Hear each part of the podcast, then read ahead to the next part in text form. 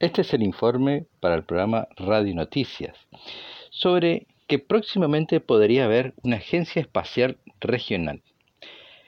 En el año 2016, en el 67 Congreso Astronáutico Internacional que se desarrolló en México, varios países sudamericanos, liderados por Costa Rica incluso, comenzaron a interesarse en la creación de una agencia espacial de este continente. Finalmente, entre los cancilleres de Argentina y México, firmaron un documento al respecto durante el desarrollo de la Semana Mundial del Espacio de la Nación Unida de este año, que se realizó en octubre, entre el 4 y el 10 de octubre.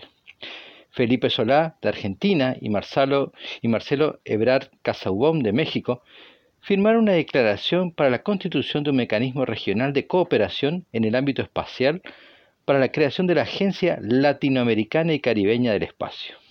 Ambos declararon que invitarán al resto de los países del continente a adherirse.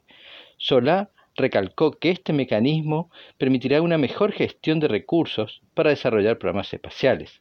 Y Ebrard comentó que el intercambio de conocimiento y capacidades en ciencia y tecnología es fundamental para el desarrollo económico de los pueblos de la región. Pero el asesor de seguridad nacional de Estados Unidos, Robert O'Brien, invitó a Brasil, en nombre de su presidente Donald Trump, a firmar los acuerdos Artemisas para la operación espacial.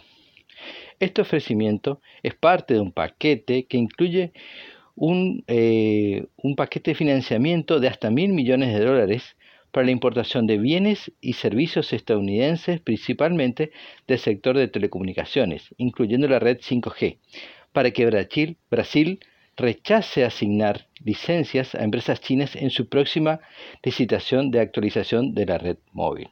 Por lo tanto, de esta manera es como que Brasil eh, tendría que renunciar al tratado de la Luna que tiene firmado con las Naciones Unidas y adherirse a los acuerdos de Artemisa porque no son compatibles ambos, ambos tratados.